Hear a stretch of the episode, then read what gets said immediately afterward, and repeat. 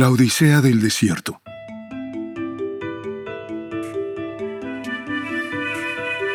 ¿Sabes qué les pasó a José, María y al bebito Jesús justo después de Navidad? Todos se convirtieron en refugiados. Ya son pobres y sin hogar, y ahora también se convierten en fugitivos. Ahora tienen que huir de la ley. Dios está en peligro de muerte. Hoy hacemos una toma muy distinta de la historia de la Navidad. Dios está en gran peligro de muerte. José y María, dos adolescentes, pero realmente dos niños. José debe haber tenido 18 años, María 12 o 13 en aquel momento. Tienen que cruzar mil kilómetros de mortífero desierto para salvar al bebito Jesús del tirano que quiere matarlo. ¿Alguna vez habías reflexionado sobre el hecho de que increíblemente, asombrosamente, Dios encarnado se puso bajo un enorme peligro mortal cada día que pasó entre nosotros?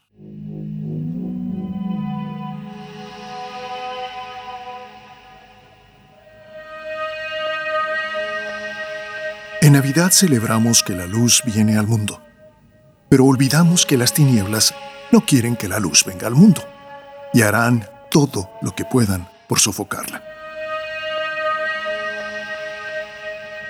Es así que apenas unas semanas después del nacimiento de Jesús, José y María deben huir a Egipto con él en brazos, porque el tirano Herodes quiere asesinarlo. ¿Te imaginas qué implicaba en aquellos días, hace dos mil años, y siendo jóvenes y desempleados, tener que huir a Egipto atendiendo a un bebito de apenas unos dos, tres meses de edad, porque el déspota en turno lo quiere matar. Herodes es un tirano desalmado que la trae contra todos los bebés de menos de seis meses porque sabe que uno de ellos será rey y por lo tanto habrá de derrocarlo. Ecos aquí claro de Saturno devorando a sus hijos, y de Layo deshaciéndose de Edipo, de Moisés escondido por su familia para que no lo asesine el faraón, y de Blancanieves también, que tiene que ser librada de los celos asesinos de la reina. José, que ni siquiera es el padre del niño, recibe en un sueño la orden divina de huir inmediatamente para proteger la vida de ese niño que no es suyo, y cuya llegada le arruinó para siempre todo sueño de luna de miel y vida de placer marital con la hermosa joven María. José es el padrastro de un niño que le roba la atención de su esposa. ¿Por qué casarse con ella? Si ella no será nunca realmente suya? ¿Por qué trabajar tan duro para mantener y proteger a este bebito si él nunca será realmente suyo? José tiene que haber sido un hombre extraordinario, donde Dios enviaba a sus ángeles a visitarlo y donde lo aceptó todo en silencio y se casó con María para salvarla del escarnio público de ser mamá soltera, compartiendo la vergüenza de ella al convertirse en el blanco de los chismes del pueblo.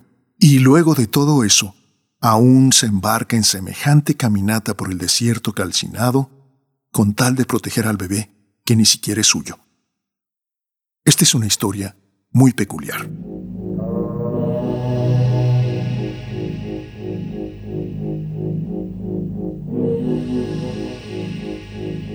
Así pues, imagina que tu hijo adoptivo debe ser salvado, y para salvarlo, debes huir desde tu pueblo, en el norte de Israel, hasta Alejandría, en Egipto.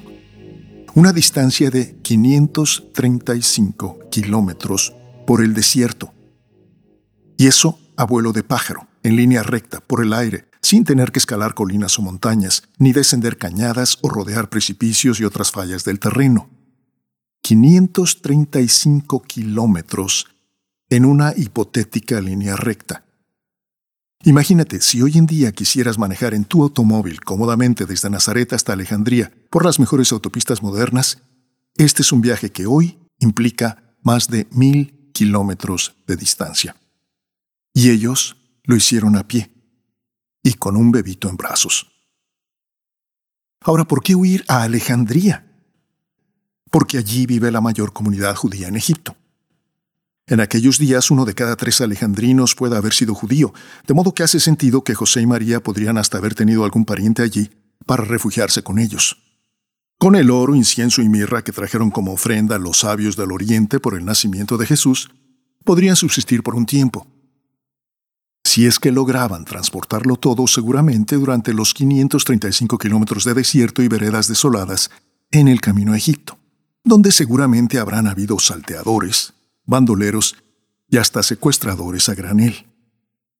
O bien soldados romanos que, como modernos vistas aduanales, podrían abusar de su poder y exigir un soborno para dejarlos pasar. José y María tienen que caminar una distancia igual a la que va de Nueva York a Toronto, de Los Ángeles a San Francisco, de Londres a Edimburgo, de Madrid a Tánger. Una distancia mayor que la que separa la Ciudad de México de Guadalajara o a Cartagena de Medellín. Y tienen que hacerlo hace dos mil años sin servicios médicos, ni celular, ni GPS, caminando por un desierto y con un delicado bebé de solo dos o tres meses de edad.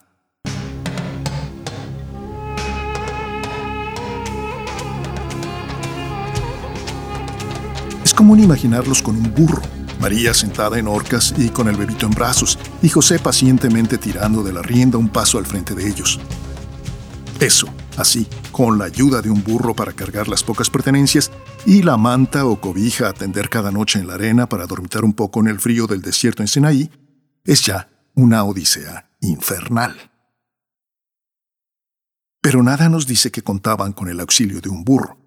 Eran una pareja muy joven. María habrá tenido apenas 13 o 14 años y José 18 o 20, y eran refugiados, huyendo con este bebé milagroso que les ha sido encomendado, ni más ni menos que por Dios mismo. Esta es una historia muy peculiar. Volvamos a hablar de distancias.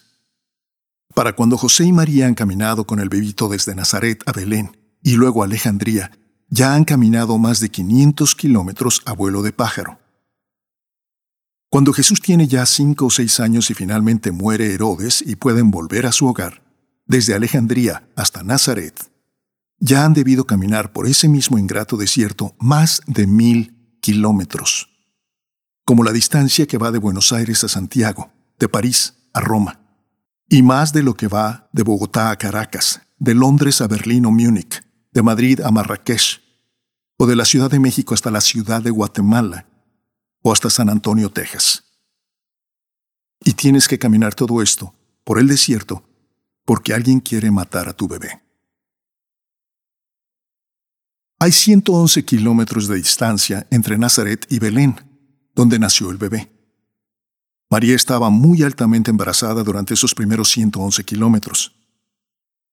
En Belén sufrieron todo tipo de incomodidades y humillaciones como parejita joven y sin recursos, y María debió soportar el dolor y el susto del alumbramiento sin más ayuda que la de José mismo, y todo ello en un establo, rodeados de animales y ratas, cucarachas y pulgas seguramente y allí habrán pasado esos primeros días de la llegada del Salvador del mundo. Porque es así como llega al mundo el Rey de todos los reyes y Señor de todos los señores. Esta es una historia muy peculiar. Imagina que tú eres José Luego de haber anhelado volver a casa para empezar a organizar tu vida de esposo y padre, ahora tienes que planear en secreto una huida muy incierta y azarosa por el desierto, hasta Egipto, que implica sumarle a los 111 kilómetros que ya cubrieron desde Nazaret, otros 500 kilómetros más en números redondos, y eso a vuelo de pájaro, desde Belén hasta Alejandría. Caminando. Con un bebé y tu adolescente esposa parturienta y tus pocas pertenencias al hombro. Si lograsen ambos ser muy disciplinados y cubrir 10 a 12 kilómetros diarios, que es el paso de las caravanas antiguas, estamos hablando de más de 50 días de extremo cansancio, con extremo frío por las noches, extremo calor durante el día, y 100 peligros todo el tiempo y a cada paso por el descarnado desierto de Sinaí. Y eso después de que conversaste con ángeles en tus sueños y viviste el nacimiento milagroso de este bebito que Dios te encomendó proteger. Resulta que este José, el hombre tan criminalmente ignorado siempre en esta historia, fue todo un héroe, y sin él, todo podría haber terminado en un baño de sangre. Esta es una historia más que peculiar. Es una historia extraordinaria. Y extraordinaria desde el punto de vista de José, de quien nunca hacemos caso. Desde el punto de vista de María, que permanece callada y beatíficamente paciente a lo largo del arduo proceso. Pero extraordinaria desde el punto de vista del bebito. Porque sin ese bebito en la narrativa, todo hubiese sido una colección de errores y entuertos y complicaciones absolutamente inútiles. ¡Qué historia tan peculiar! ¿Por qué meterse José y María en semejantes complicaciones? ¿Por qué complicarse y arruinarse la vida de recién casados con semejantes rigores y peligros? Desde el punto de vista de ellos dos, vaya una monumental pérdida de tiempo. Pero la presencia del bebito hace toda la diferencia del mundo, porque la presencia del bebito los hizo extraordinarios e inmortales. A ellos. Esta es la historia por la cual aún hablamos de estos dos asustados y vulnerables adolescentes más de dos mil años más tarde, porque un ángel de Dios se los pidió y ambos estuvieron dispuestos a obedecer. Obviamente eran una gran pareja y se avenían, cuando ambos vienen con el cuento de que un ángel les apareció y ¡pum! estás embarazada. ¡Pum!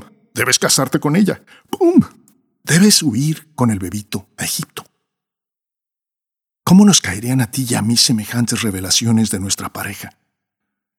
Pero ambos estaban en tal sintonía uno con el otro, se amaban tan verdaderamente así, que respetaron el uno la revelación del otro y actuaron como pareja siempre, a pesar de todos los extraordinarios peligros e incomodidades que esas revelaciones les trajeron a ambos.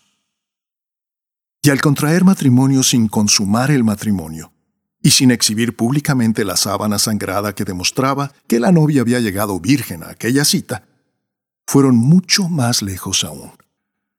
De haber consumado su matrimonio la noche de su boda, José y María podían haberle demostrado a todos los mirones y a todas las chismosas que María había llegado al matrimonio virgen.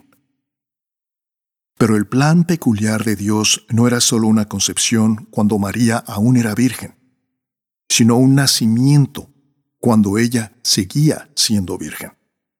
Y fue así que esta admirable pareja de adolescentes perseguidos prefirió honrar a Dios antes que honrarse a sí mismos. Pusieron el honor de Dios por encima de su propio honor. ¡Qué gigantes! son estos dos adolescentes.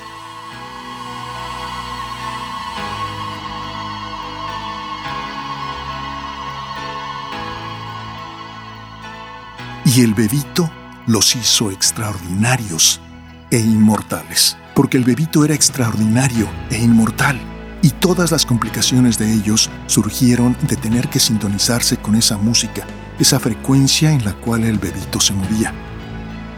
Y fue así que dos adolescentes iletrados, débiles, de los cuales sin duda algunos sus contemporáneos y vecinos se habrán reído muchas veces, hicieron ni más ni menos que la cósmica labor del mismísimo Creador de los cielos y la tierra. El plan que Dios tenía desde el principio de los tiempos se cumplió gracias a la obediencia humilde y sencilla de estos dos ingenuos jovencitos. El avatar, la epifanía, la suprema y más alta manifestación terrenal de la verdad eterna. Dios mismo, hecho hombre, estuvo en sus brazos, como un bebito indefenso al cual podrían haber perdido o desatendido en cualquier momento. No hay una historia más grande en el mundo.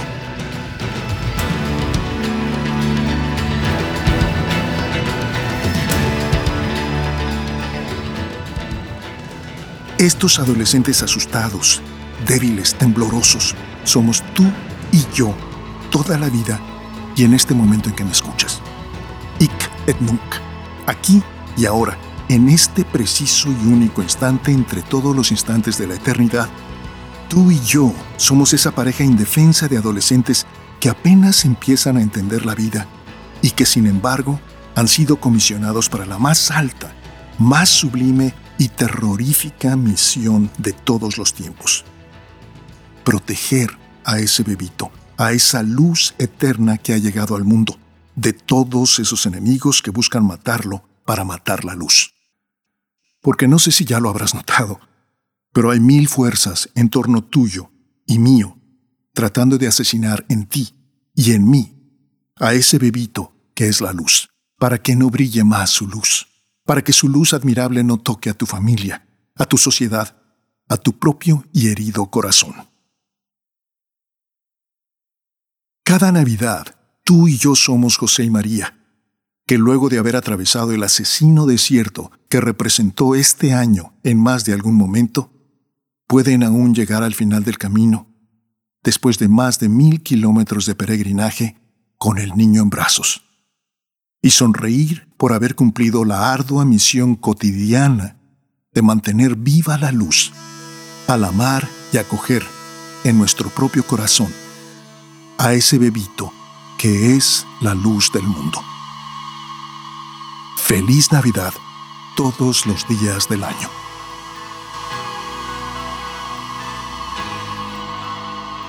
Gracias por escuchar. Que tengas una perfecta Navidad todos los días del año con la luz naciendo en ti.